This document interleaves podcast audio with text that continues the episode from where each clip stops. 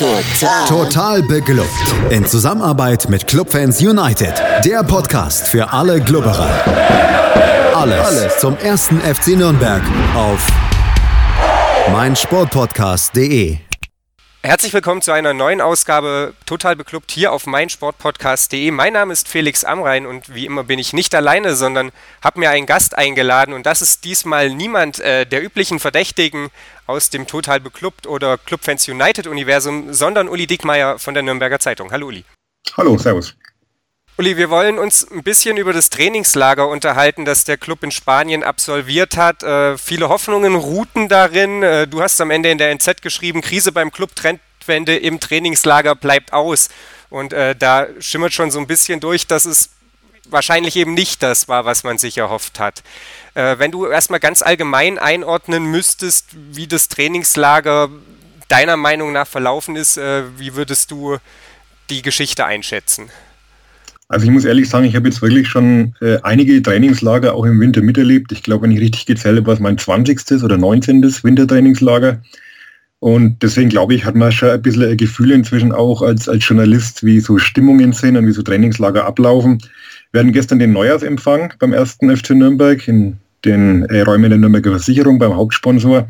Und da wurde so ein bisschen versucht, das alles so als mediale Stimmungsmache hinzustellen und, und dass das alles nicht objektiv berichtet wäre. Und man hat sich also bemüht, das alles ein bisschen besser darzustellen, was natürlich nachvollziehbar ist aus Vereinssicht. Aber ich glaube, wenn äh, vier Journalisten dabei, äh, waren vier Journalisten dabei insgesamt, die wirklich alle denselben Eindruck hatten, ohne dass man sich jetzt untereinander abspricht, aber mm, man, man redet natürlich drüber und jeder hat eigentlich so denselben Eindruck gehabt. Und ich glaube auch, wenn man die ganzen Fans, die dabei waren, wenn man die befragt hat, da war es auch nicht viel anders. Also für mich war es wirklich ein Trainingslager. Ich kann mich nicht erinnern, dass ich schon mal so desillusioniert heimgeflogen bin von einem Trainingslager. Weil sich einfach, äh, ja, will ich sagen, es hat sich nichts geändert. Also es, ich, ich, sehe wenig bis nichts, was irgendwie Hoffnung macht, dass jetzt diese viel zitierte Trendwende eben gelingen könnte. Ja, das ist zumindest der Eindruck, den ich aus der Ferne auch gewonnen habe. Ähm, maßgeblich dafür verantwortlich sind sicherlich auch die beiden Testspiele. Du hast es in deinem Artikel auch geschrieben, dass man äh, ja da vielleicht ein, ein, Stück weit eben auch die Gegner danach ausgewählt hatte, dass die als Aufbaugegner dienen sollte. Wir reden bei Zwolle und Musron über zwei Mannschaften aus den Niederlanden bzw. aus Belgien, die im Abstiegskampf stecken, die man also wahrscheinlich mit einem Zweitligisten in Deutschland vergleichen kann und am Ende gibt es ein 1 zu 1 und eine, ja, muss man dann tatsächlich auch schon so sagen, eine peinliche Niederlage, 1 zu 2 im zweiten Test. Äh, und die haben zumindest für mich natürlich das Bild äh, maßgeblich geprägt. Äh, wie sah es da bei dir aus? Du hast das Ganze vor Ort dann äh, live bestaunen dürfen. Also wie gesagt, ich bin auch lang genug im Geschäft, dass ich weiß, dass man so Testspielen jetzt nicht die ganz große Bedeutung mehr beimessen muss. Ähm, Vorbereitung ist Vorbereitung, da wird oft auch experimentiert, man weiß nicht, wie weit ist die andere Mannschaft, wie viel wurde im Training gemacht, sind die Beine müde. Das kann man sicherlich alles mit berücksichtigen oder muss man mit berücksichtigen. Und letztlich waren es jetzt auch nicht nur die beiden Testspiele, es war eher so der Gesamteindruck des Trainingslagers. Also man kann ja auch ein bisschen, wenn man so die, die Gestik und die Mimik der Spieler verfolgt, auch nach dem zweiten Spiel, wie dann vom Platz gingen, äh, es, es war irgendwie eine, eine, komische Stimmung, muss man sagen. Also es waren wirklich nicht nur die beiden Testspiele, die waren, die waren schlecht. Ich weiß nicht, wer es gesehen hat. Äh, da glaube ich, gibt es keine zwei Meinungen dazu. Das erste Spiel gegen Zwolle, das hat man noch so ein bisschen, naja, äh, Montag Spiel, äh, viel trainiert vorher. Nehmen wir das mal noch nicht ganz so ernst, aber Trainer Kölner hat ja selber gesagt, er lässt sich dann am Freitag beim zweiten Testspiel, da lässt er sich dann schon daran messen auch, was da auf dem Platz passiert und es ist halt gar nichts passiert. Also muss man wirklich sagen, äh, es war einfach zu wenig in allen Belangen, also gerade daran, wo man auch arbeiten wollte im Trainingslager, sprich Torgefährlichkeit und, und so gewisse Passwege, Abläufe, da hat einfach wenig zusammengepasst. Und ganz, ganz nette Anekdote vielleicht, wir hatten im Journalistenhotel, hatten wir äh, Standard Lüttich aus Belgien, die haben bei uns gewohnt und äh, mit einem Kollegen haben wir uns da ein bisschen unterhalten und die konnten also wirklich nicht fassen, wie man gegen Musgrau verlieren kann. Also die, die haben mir im Kopf geschüttelt gesagt, man kann gegen die nicht verlieren, die sind so schlecht, das geht eigentlich nicht. Aber ja, das sagt dann schon auch ein bisschen was aus, ohne jetzt das, äh, diese, diese Mannschaft gering zu schätzen oder da despektierlich zu sein. Aber äh, es war schon wirklich sehr wenig. Und wie gesagt, es waren nicht nur die beiden Testspiele, es war einfach so der Gesamteindruck. Ich behaupte jetzt nicht, dass die nicht ordentlich gearbeitet haben im Training. Die haben schon ihr Pensum erfüllt und äh, das war sicherlich alles in Ordnung, soweit ich das beurteilen kann. Aber für mich war es ein Trainingslager. Man hat immer so das Gefühl, der Club ist Tabellenzwölfter und es ist eigentlich alles okay und man macht halt einfach mal so weiter wie bislang. Also es war so ein gewisser Trott irgendwie. Es, es fehlt ein Impuls in, in jegliche Richtung. Also es war wirklich schwer da irgendwo. Natürlich kann man sich irgendwo immer was Positives rausziehen. Man kann jetzt Eduard Löwen nennen, der wieder dabei ist, der da schon angedeutet hat, dass er der Mannschaft sicher helfen kann. Man hat die Rückkehrer Hanno Behrens, Enrico Valentini, brauchen wir auch nicht drüber reden, dass die für die Mannschaft wichtig sind, auch schon aufgrund ihrer Persönlichkeit. Aber es sind auch nicht die Heilsbringer. Also man muss ja ehrlich sagen, dass auch ein Hanno Behrens in der Saison oder ein Enrico Valentini haben das ordentlich solide gemacht, aber haben jetzt auch noch keine Bäume ausgerissen. Muss man so fair muss man auch sein in der Gesamtbeurteilung. Und deswegen tue ich mich wirklich schwer, ähm, da große positive Aspekte rauszuziehen aus dem Trainingslager. Weiß aber auch, wenn du am Sonntag gegen Hertha durch einen Glücksschuss in der 89. Minute mit 1-0 gewinnst, interessiert das Trainingslager keinen mehr. Das ist auch klar. Eine Sache, die aus diesem Trainingslager bei mir so hängen geblieben ist, ist, dass man sich redlich bemüht hat, ein, ein, weiteres Spielsystem zu installieren. Es war immer wieder die Rede davon, dass eben das 4-4-2 mit Raute im, genau. im, Fokus stand. Ist das äh, auch deiner Beobachtung nach einer der absoluten Trainingsschwerpunkte gewesen? War es am Anfang sicherlich, hat man auch in dem ersten Testspiel gegen Zwolle, hat dann auch diese Raute äh, eingesetzt oder, oder versucht, äh, das zu verfeinern vielleicht auch. Muss sagen, es war jetzt auch nicht überzeugend. Also man konnte es in Grundzügen schon erkennen, was es sein soll. Aber auch da würde ich sagen, fehlt noch viel an der Feinabstimmung. Also so ein System lässt sich halt dann auch nicht in einer Woche wahrscheinlich einüben. Da haben auch wenig Laufwege gepasst. Also im Laufe des Spiels war das dann weiß nicht, was das für eine geometrische Figur war, eine Raute war es irgendwann nicht mehr, keine Ahnung. Ähm, und das Witzige ist ja, oder seltsam ist eigentlich, dass Kölner selbst sagt, gegen Hertha äh, spielt man normalerweise nicht mit Raute taktisch. Also das, das wird eigentlich, oder hat eigentlich ausgeschlossen, dass er zum Auftakt dann auch auf dieses System zurückgreifen wird. Kann man jetzt natürlich dann drüber diskutieren, ob das dann so sinnvoll ist, dann da so einen Schwerpunkt drauf zu legen, aber er möchte halt als, als Alternativsystem auf jeden Fall, möchte das eben noch äh, parat haben. Es war ja in der Vorbereitung im Sommer, da war ja auch so diese Dreierkette, die er, die er mit einüben lässt, weil er sagt, wir brauchen mehrere Systeme, dass man auch mal switchen kann. Ist verständlich. So allzu oft haben wir die Dreierkette dann in der Liga nicht gesehen. Also ich bin mal gespannt, wie oft man die Raute dann sehen werden.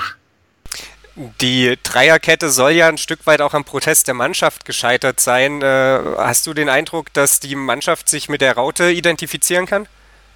Da würde ich mir jetzt kein Urteil erlauben. Also letztlich äh, spielen die natürlich, was sie spielen sollen. Ähm, das, das weiß ich jetzt nicht, ob das der Mannschaft dann äh, so, so gelegen kommt oder ob sie lieber was anderes spielen. Also es ist ja kein Geheimnis, dass äh, Teile der Mannschaft schon eher dafür sind, vielleicht so ein bisschen defensiver und, und vielleicht auch ein bisschen einfacher zu spielen. Also man hat so ein bisschen auch das Gefühl in manchen Trainingseinheiten, dass äh, Kölner die Mannschaft so ein bisschen dezent überfordert mit dem, was er von ihnen will und dass viele das eigentlich gar nicht so richtig verstehen. Also zum einen sprachlich, jetzt nicht, weil er Oberpfälzer ist, sondern weil man halt wirklich einige Spieler drin hat, die immer noch kaum ein Wort Deutsch können.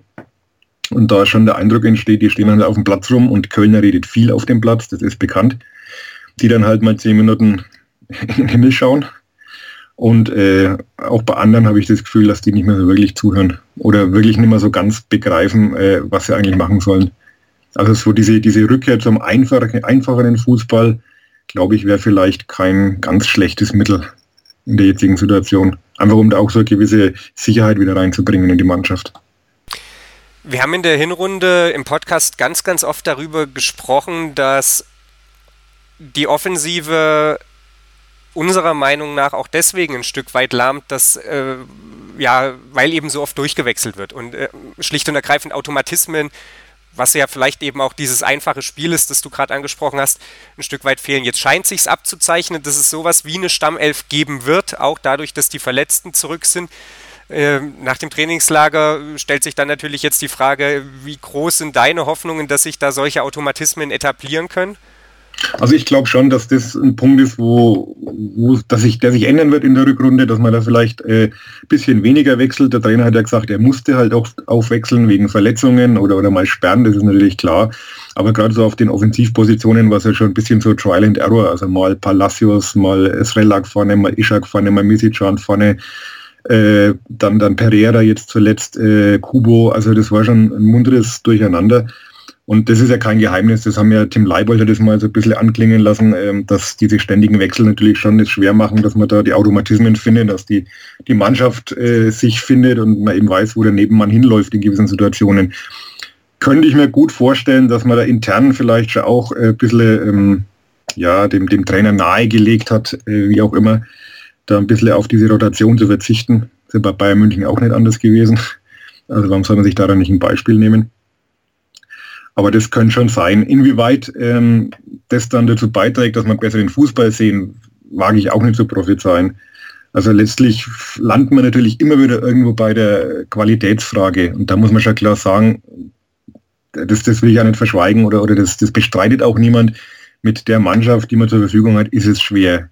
Und äh, es, die nehmen sich auch nicht viel. Also ob dann ein Srelak spielt oder, oder ein Palacios oder äh, die, die, die Unterschiede sind da marginal, glaube ich. Also es ist nicht so, dass einer da unumstritten ist und dann hätte Köln auch nicht so viel rumprobiert, denke ich mal.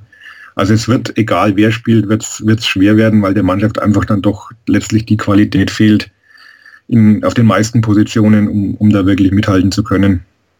Hey, Malte Asmus von meinsportpodcast.de hier. Ab März geht's weiter mit unseren 100 Fußballlegenden. Staffel 4 bereits. Freut euch auf Zlatan Ibrahimovic, Michel Platini, Cesar Luis Minotti, Paolo Maldini, um nur mal vier zu nennen. Und bis wir mit der vierten Staffel kommen, hört doch einfach noch mal rein in die bisherigen drei Staffeln. Ronaldinho, Sepp Meyer, Gary Lineker, Lothar Matthäus und viele weitere warten da auf euch. 100 Fußballlegenden. Jetzt. Überall, wo es Podcasts gibt. Sportplatz mit Malta Asmus und Andreas Thies. Täglich neue Podcasts aus der Welt des Sports. Von Airhockey bis Zehnkampf. Berichterstattungen, Interviews und Fakten. Sportplatz. Auf meinsportpodcast.de Daily Down Under. Das Chip and Charge Special mit Andreas Thies und Philipp Jobert. Abonniere jetzt Chip and Charge. Ab dem 14. Januar täglich als Podcast. Alles rund um die Australian Open und täglich die Möglichkeit, eine aktuelle Ausgabe des Tennismagazins zu gewinnen. Chip and Charge. Daily Down Under. Die Australian Open auf meinsportpodcast.de. Zum Thema Qualität im Offensivspiel und Abstiegskampf ist ja dann oft auch bemüht worden, dass Standardsituationen ja eigentlich ein probates Mittel sind und äh, du wirst dich genauso gut daran erinnern äh, wie ich. Dann kam das Spiel gegen Freiburg zum Hinrundenabschluss, was das Ganze dann irgendwie auf die Spitze ja. getrieben hat. Ist in dem Punkt was geschehen? Wir haben uns jetzt neulich im Podcast hier auch daran erinnert, dass es beim ersten FC Nürnberg zwar klar in der zweiten Liga, aber durchaus mal äh, ein Stück weit auch ja, Usus war, dass sich die Spieler einfach selbst so ein bisschen zusammengesetzt haben, sich was ausgedacht haben, dann auch einfach mal eine, eine, andere Variante nach einer Ecke gebracht haben und so durchaus für Torgefahr gesorgt haben. Das ging dem ersten FC Nürnberg nicht nur durch die Abwesenheit von Enrico Valentini am Ende komplett ab. Das stimmt, da hat äh, der Trainer witzigerweise aber in einem Gespräch dann sogar gesagt, dass man rein statistisch gesehen bei den nach Standardsituationen erzählten Toren gar nicht so schlecht stünde in der Bundesliga. Also wir müssen diese Statistik mal irgendwo suchen im Internet, die es wohl geben soll. Ähm, ich weiß auch nicht genau, welche er da meint. Äh, bei Standardsituationen kann man natürlich auch die Elfmeter mit dazu nehmen, die Hanno Behrens verwandelt hat zum Beispiel, um da eine bessere Quote zu kriegen. Aber man muss schon lang zurückdenken, bis man auf so ein, so ein Tor nach einer Ecke oder nach einem Freistoß kommt. Georg Maikreiter fällt mir ein, das war am Anschluss an der Ecke. Aber gut, äh, da ist auf jeden Fall Optimierungsbedarf. Ähm, es wurde auch trainiert im Trainingslager. Es wurde also spielerisch ein bisschen äh, gemacht mit so einer Art Wettbewerb zwischen zwei Gruppen, äh, so ein Standardwettbewerb. Und die Spieler haben sich wohl auch zusammengesetzt, äh, haben da analysiert und auch selber Ideen eingebracht. Ähm, überzeugend war das Resultat jetzt nicht so wirklich, was man bislang gesehen hat. Also sie haben es sicherlich versucht, aber auch in den Spielen in beiden Testspielen kam jetzt auch über, über, über Freistöße der Ecken eigentlich wenig raus. Es gab auf jeden Fall im Spiel gegen Bremen noch eine, eine äh, Standardsituation, die zu einem Torerfolg geführt hat, aber du hast auf jeden Fall recht, es war ein ja, äh, wenig vorhandenes Element im Spiel. Es war anfangs der, Saison, anfangs der Saison war es, glaube ich, noch besser, aber irgendwann ist ja. es dann ziemlich abgerissen. Was natürlich dann klar mit dem, mit dem Fehlen von Enrico Valentini auch zu tun haben kann, das ist klar. Aber ja, äh, mal schauen, ob das in der Rückrunde wesentlich besser wird. Ja, darauf dürfen wir gespannt sein. Du hast den letzten Absatz deines Artikels überschrieben mit Blutauffrischung wäre dringend nötig. Die ist bislang ausgeblieben und nach allem, was ich jetzt von Andreas Bornemann gelesen, gehört, wie auch immer habe, muss ich ehrlich sagen, dass ich nicht mehr so richtig daran glaube, auch weil man so langsam aber sicher den Eindruck gewinnt, dass selbst mit einem Winterneuzugang die Chancen nicht in dem Maße steigen, dass sie das finanzielle Risiko wert wären. Wie ist deine Einschätzung dazu? Das ist ja diese Gratwanderung. Also auch gestern bei dem Neujahrsempfang äh, klang es auch nicht so, als wenn da jetzt der Neuzugang schon vor der Tür stünde. Und man dreht sich da argumentativ auch immer ein bisschen im Kreis. Also es ist halt immer äh, klar, wir haben wenig Geld. Ähm, in der Winterpause ist es schwierig, für das wenige Geld einen Spieler zu finden, der dir garantiert, man garantiert mir eh nie, aber der dir mit großer Wahrscheinlichkeit weiterhilft. Und äh, ob man dann Kölner so formuliert, die wir, die wir gern hätten oder die uns weiterhelfen würden, die kriegen wir nicht, weil uns die Kohle fehlt. Und die, die wir kriegen könnten, die haben wir schon, so im Prinzip im Kader. Also die verbessern uns nicht. Äh, Sage ich ja, gebe ich mit Sicherheit schon ein bisschen recht, aber es gibt auch noch andere Möglichkeiten. Also ich finde, man muss halt auch einfach kreativ sein. Es gibt Leihgeschäfte, äh, man muss jetzt nicht in drei Jahr, über drei Jahre im Voraus denken. Es geht jetzt einfach mal darum, die Liga zu halten, diese Chance zu nutzen und da kann auch mal ein Leihgeschäft äh, weiterhelfen. Ähm, erinnert mich gern an, an die Phase mit Michael Oenning, wo damals im Winter äh, Dennis Dickmeyer, äh, Risse und Reinhardt dazu kamen, die ja wirklich weitergeholfen haben, zumindest für den Moment. Und ich glaube, es gibt schon Möglichkeiten oder auch, man muss halt gutes Scouting betreiben, Garantie hat man nie, aber ich sehe bei anderen Vereinen, was sich da tut. Also jeder, ob sie einschlagen, muss man abwarten, klar, aber, aber jeder bemüht sich. Und das ist das, was ich, was ich dem Club momentan, was ich nicht so ganz verstehe, dass man wirklich äh, es versäumt, in irgendeiner Weise einen Impuls zu setzen. Also man hat sich jetzt entschlossen, mit, mit Trainer Michael Kölner diesen Weg zu gehen. Das muss man akzeptieren, das muss man respektieren. Er ist mit der Mannschaft aufgestiegen. Ähm, klar, muss man, muss man akzeptieren, wenn der Verein das so entscheidet, wenn sie davon überzeugt sind, dass, dass äh, der Trainer der richtige Mann ist und ihm da das Vertrauen aussprechen. Kontinuität ist im Prinzip nicht verkehrt und ja, aber dann muss man zumindest versuchen, auf irgendeine andere Art und Weise da ein bisschen Leben reinzubringen wieder oder, oder auch ein bisschen Hoffnung zu machen oder, oder eben einen Puls zu geben. Und es geht halt dann eigentlich nur über Neuzugänge. Dass es keine Garantie gibt, wie ich ja gesagt, das ist klar. Aber ein bisschen mehr Aktivität hätte ich mir schon gewünscht. Vor allem die Zeit läuft davon. Ähm, Gut, die Transferfrist geht noch bis Ende des Monats, aber es ist das Hertha-Spiel, ist ja vielleicht schon, ist sicherlich noch nicht entscheidend, aber es ist einfach entscheidend, wie du jetzt in die Rückrunde kommst. Und dann einen Spieler dann erst zu spät zu holen, dann womöglich wieder jemand, der dann erst noch eine gewisse Eingewöhnungszeit braucht, das bringt es dann natürlich auch nicht. Also der ideale Zeitpunkt wäre meiner Meinung nach schon gewesen, wenn man ins Trainingslager jetzt ein oder zwei mitnehmen hätte können und die dann äh, integrieren, äh, in die Mannschaft einpassen. Das hat man nicht gewollt oder nicht gekonnt oder keine Ahnung. Ähm, jetzt muss man halt schauen. Also ich finde es auf jeden Fall, wenn es schief geht, muss man sich das auf jeden Fall irgendwo vorwerfen lassen, dass man zumindest nicht alles versucht hat. Also wenn man es nicht versucht, es kann schief gehen, natürlich. Und ich bin auch absolut dagegen, jetzt irgendwelche Millionen rauszuschmeißen äh, und, und, sich da wieder auf diesen, in dieses alte Fahrwasser zu begeben, da jetzt äh, wild mit, den, mit, mit Geldern, die man nicht hat, um sich zu werfen, ganz klar. Aber irgendwas, sage ich mal, geht immer. Und das sehen wir auch bei anderen Vereinen mir blutet ein bisschen das Herz, wenn ich dann sehe, dass so ein Johannes Geis jetzt nach Köln wechselt. Mir ist auch klar, Köln zahlt wahrscheinlich auch mehr. Die Wahrscheinlichkeit in Köln, mit Köln letztes Jahr Bundesliga zu spielen, ist auch um einiges höher als mit Nürnberg, ist mir alles klar. Aber es gibt schon Spieler, die unzufrieden sind, die irgendwo in der Bundesliga auf der Bank sitzen, die vielleicht irgendwo anders beweisen wollen. Und da hoffe ich schon, dass sich noch was tut irgendwo. Und ich, meines Wissens gab es auch intern schon eine klare Ansage äh, vom Aufsichtsrat auch, dass man sich schon wünschen würde, dass man personell nochmal nachbessert, weil es wurde auch immer betont, Geld ist prinzipiell da. Also man spricht ja von diesen drei Millionen. Ob es die wirklich sind, weiß man nicht. Den Einblick haben wir in die Bücher auch nicht, in die Bilanzen oder in den Etat, aber es heißt immer, es ist Geld da. Man hat sich diesen Posten offen gelassen, falls man Münder nachlegen müsste. Ja gut, also wenn man jetzt nicht nachlegen muss, dann weiß ich nicht, was noch passieren soll. Ja, du hast angesprochen, Leihspieler äh, waren eine Zeit lang beim Club mal sehr, sehr hoch im Kurs. Äh, Andreas Ottel wurde ja damals auch mal zu einer Winterpause geholt. Äh, Breno. Dann, ja, Breno. Ja. Hat dann nicht viele Spiele gemacht, Breno, aber ähm, das war ja durchaus so eine Zeit, da hat man genau diesen Weg gegangen. Ja. Es war ja so, dass in der Hinrunde Michael Kölner sehr oft für Fans oder zumindest für mich unverständliche Einschätzungen nach Spielen getroffen hat, äh, wo man gefühlt nicht aufs Tor geschossen hat und er sprach dann immer trotzdem von einer guten Leistung, wo ich immer sage, äh, eine gute Leistung ist, wenn ich die Chance habe, das Spiel zu gewinnen und wenn ich nicht aufs Tor schieße, habe ich die nicht. Und du hast dann noch geschrieben, dass jetzt sogar äh, eben der Zweckoptimismus bei Michael Kölner mittlerweile so ein bisschen zu schwinden scheint und zitierst ihn dann mit, ich muss halt schauen, dass ich mit denen trotzdem so viele Punkte ho äh, hole wie irgendwie möglich, wie auch immer das, äh, wie immer das auch funktionieren soll. Ja. So heißt es richtig. Ähm, und ja, ist jetzt auch bei Michael Kölner so langsam die, die Erkenntnis gewachsen, dass es wahrscheinlich jetzt letzten Endes eine 17 Spiele andauernde Abschiedstour aus der ersten Bundesliga wird? Also ich sage mal, prinzipiell darf man natürlich auch nicht jedes Wort auf die Goldwaage legen. Das, das wäre jetzt auch unfair. Und äh, wir sind auch ein bisschen mit ihm ins Diskutieren gekommen, gerade so seine, seine Bewertung, seine Analyse dieses Spiels gegen Zwolle, wo er also in der ersten Halbzeit ein offensiv sehr gutes Spiel gesehen haben wollte, wie er es auf seiner Facebook-Seite dann geschrieben hat.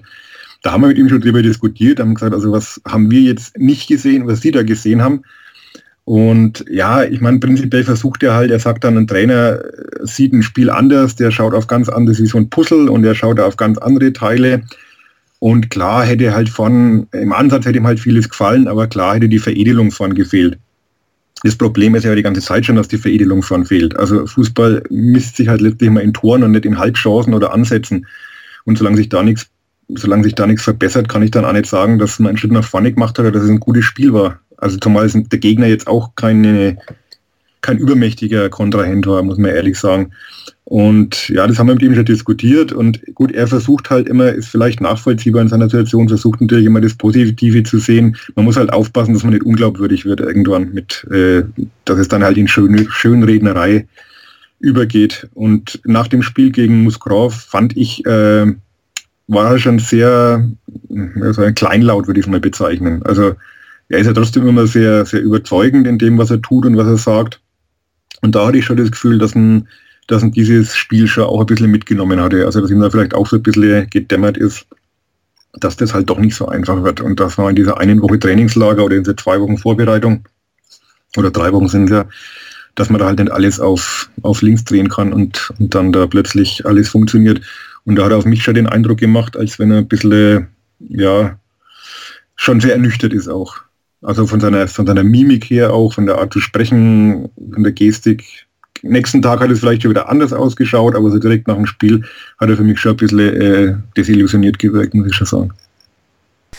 Dann äh, sind wir mal gespannt, wie es dann am Sonntag, äh, späten Nachmittag, frühen Abend aussieht, äh, wie dann Michael Kölner da wirken wird, wie wir äh, dann da gelaunt sind, ob wir dann auch endgültig desillusioniert sind. Ich bedanke mich bei dir, Uli, äh, für die Einschätzung des Trainingslagers. War äh, sehr aufschlussreich. Vielen Dank.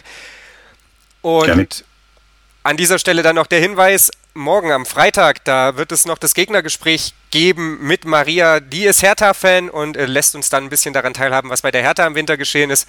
Und nächste Woche sind wir natürlich dann auch wieder da, hier auf meinsportpodcast.de, analysieren dann das Spiel gegen Hertha BSC, blicken voraus auf das Spiel gegen den FSV Mainz 05. Wenn der erste FC Nürnberg das fränkische Fußballwunder schaffen möchte und doch noch irgendwie die Bundesliga halten möchte. Bis dahin, macht's gut. Ciao, ciao. Total. Total beglückt. In Zusammenarbeit mit Clubfans United. Der Podcast für alle Glubberer. Alles, Alles zum ersten FC Nürnberg auf meinsportpodcast.de.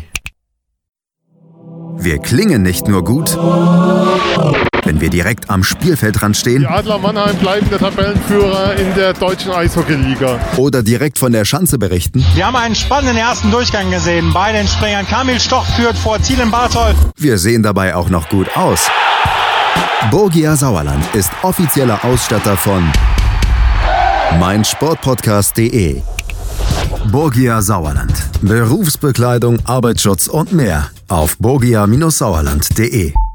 Wie baut man eine harmonische Beziehung zu seinem Hund auf? Puh, gar nicht so leicht. Und deshalb frage ich nach, wie es anderen Hundeeltern gelingt, beziehungsweise wie die daran arbeiten. Bei Iswas Dog reden wir dann drüber. Alle 14 Tage neu mit mir, Malte Asmus und unserer Expertin für eine harmonische Mensch-Hund-Beziehung, Melanie Lippisch. Iswas Dog mit Malte Asmus. Überall, wo es Podcasts gibt.